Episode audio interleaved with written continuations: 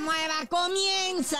La última campanada para la Federación Mexicana de Fútbol se llama Copa Oro. No hay nadie más nervioso que el Jimmy Lozano. Dice, ay, güey, tengo que ganar esta copa de buena manera o hacer buen papel, pues porque si no, le va a pasar lo mismo que a Coca, Neye. Y le va a pasar lo mismo a todos los que lleguen ahí mientras los hombres de pantalón largo, los dueños de la federación, pues sigan tomando esas decisiones de tener una selección de promedio de edad de 30 años, Naya. El día que corras al primer veterano de por malo, mira, los demás se van a aplicar o van a ceder el lugar a uno más chavo. Pero bueno, son tres jornadas de fase regular que arrancan precisamente con el anfitrión. El sabadito, 7.30 de la tarde, tiempo de la CDMX, enfrentando a Jamaica. ¡Qué partidazo, hijo! No, bueno. Me mueve, ¿eh? Me mueve. Acuérdate que el año pasado Jamaica eliminó a México en semifinales, ¿eh? Y empatamos a duras penas con ellos en el Estadio Azteca, en el último amistoso, así que no, no, no, no está tan facilito Jamaica, ¿eh? Y bueno, el Dominguirri también tenemos partidos, Trinidad y Tobago contra San Cristóbal y Nieves, que vienen siendo en total, si son cuatro equipos que juegan al mismo tiempo, se imagina, van a ser como 44 jugadores en la cancha. Luego a las 4 de la tarde, ahí está Haití contra una nación que fue invitada, porque pues esto es de CONCACAF, ¿verdad? Pero hay una nación invitada en esta ocasión, pues es el anfitrión del último mundial. Se trata de Qatar.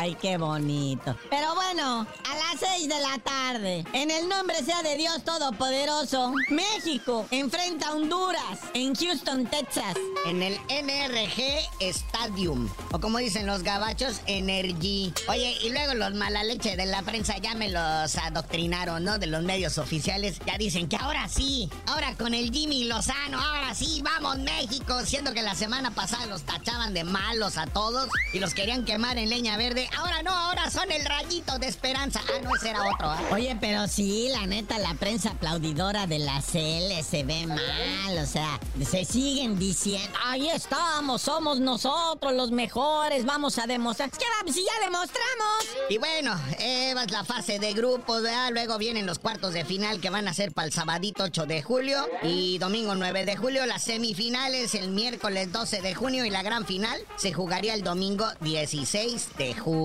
Oye, hablando de veteranazos, a mi chicharito oficialmente me lo dan de baja ya del Galaxy.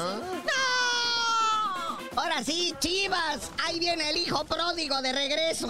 ¿Será? Es que haz de cuenta que la última vez que se lastimó Chicharito, pues ya de plano va a estar fuera el resto del año. Y su contrato termina en diciembre de este 2023. Entonces ya es un hecho que no va a jugar, que se va a ir y no le van a renovar contrato. Así que ya que se recupere, ¿verdad? bien, lo veremos acá vistiendo la casaca del rebaño sangrante otra vez. No, se va a quedar en el gabacho. ¿A poco sí va a venir? Cualquier equipo de la Liga MX lo recibiría, pero gustoso. Pero pues bueno, carnalito, ya vámonos porque hay mucha actividad en el plano internacional del fútbol. Además, ya casi para el 30 de junio arranca nuestra gloriosa Liga MX y tú no sabías de decir por qué te dicen el cerillo. Hasta que el chicharito encuentre equipo, les digo.